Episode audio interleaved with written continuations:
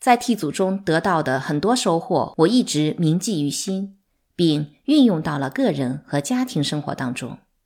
举个例子，在梯组的体验使我终于乐意听从亚伯拉罕·马斯洛多年以前的忠告。当时他说我言语尖刻如利刃，虽然没有毒，却让人退避三舍。那时我觉得自己需要像利刃一样的言语风格进行自我保护。掩饰腼腆给自己带来的痛苦。十五年过去了，在接受了多次踢组训练后，我意识到自己必须舍弃这种语言风格了。大多数时候，我的确做到了。不过，我并不想成为圣人，仍然喜欢偶尔调侃或讲些段子，只是为了逗人开心或缓解紧张的气氛。我尽量慎重地使用利刃式幽默。并时刻关注别人的感受。T 组也帮助我们全家人学会更好的表达自己的感受，更有效的解决问题。结婚初期，我发现薇拉受不了我一生气就提高嗓门的做法，更不用说摔门走人了。可我又找不到其他表达愤怒的方式，只能极力压住内心的怒火。T 组则教会我以平静。但有力的口吻表达自己的愤怒感受，既没有责备，也不含敌意。薇拉听后就不会觉得难过。如果询问结婚多年的夫妇维持婚姻的秘密是什么，他们的回答经常是老一套的“床头吵架床尾和”。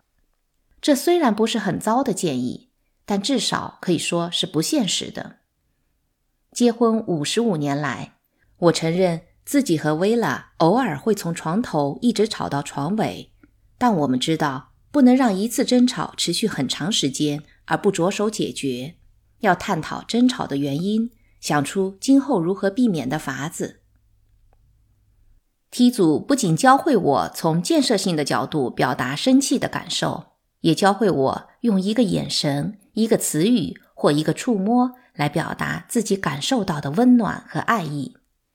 他还教会我如何倾听别人真实的言语和感受，如何为自己的言行举止负责。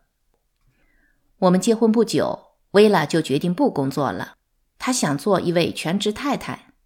她将自己的才华和爱心全部倾注于培养我们的四个孩子上。到了二十世纪六十年代中期，女性解放运动空前高涨，人们脑子里都装着女性的奥秘。每当在晚宴或聚会中被人问及职业时，薇拉就会觉得很不自在。当薇拉回答说自己是全职太太时，人们似乎就对她失去了兴趣，仿佛整天待在家里的家庭主妇自然没什么可讨论的话题。他们对薇拉的轻视态度令我很生气。任何认识薇拉的人都知道她能言善辩。不过，当薇拉决定成为一名 T 组领导者时，她过人的才华和智慧就拓展到了一个新领域。一开始，我俩一起担任小组领导人，那是一段十分有趣的经历。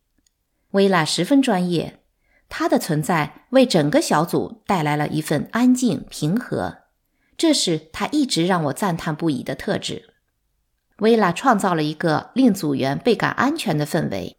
哪怕他们正在焦虑、绝望和其他激烈的情感中苦苦挣扎。不久以后，薇拉就开始独立担任小组领导者。这份人生经历抹去了只是一位母亲给她带来的些许不安。我和薇拉甚至在家里组织起了替组讨论。每周五晚餐后，全家人用一个小时回顾这一周所发生的事情。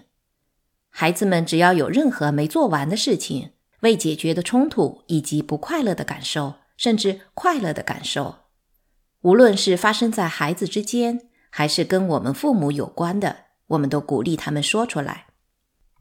他们喜欢这个畅所欲言的机会，我们也喜欢了解那些我们并不知晓的事情。这样的沟通消除了误解，也避免了不和。有一次。八岁的约书亚对十二岁的朱莉说：“他的一些话伤了自己的心。朱莉回答道：“嗨，威叔呀，别傻了，我没有特别的意思。”薇拉温柔地对朱莉说：“朱莉，别不把威舒雅当回事儿，好好听听他说的话。我们知道你不想伤害他，但这并不意味着你没有伤害他。这件事原本可能导致姐弟失和，或者威舒雅一个人生闷气，但问题圆满解决了，靠的就是交心后彼此间加深了理解，以及交心后的一个拥抱。”我想说说对拥抱的看法。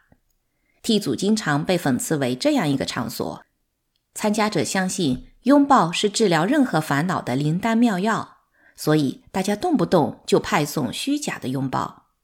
这话有点道理。偶尔会有某位组员转向我，声称他需要一个拥抱。作为领导者，我通常的反应是温和的提醒那人：我不是自动贩卖机。不能像派送糖块一样派送拥抱，然后我会试图帮助那人发现是什么感受令他们不安或焦虑，以及他究竟想做什么。我在 T 组得到的最大收获是学习如何成为那种温柔亲切又善于表达自己的人。我父亲自然不是这样的人。如今常听到有人哀叹，我父亲。从未拥抱过我。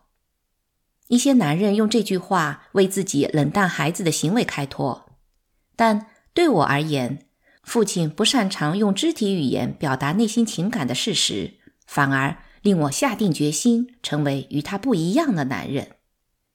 父亲未曾给予他妻儿的柔情蜜意，我一定要给予我的妻儿。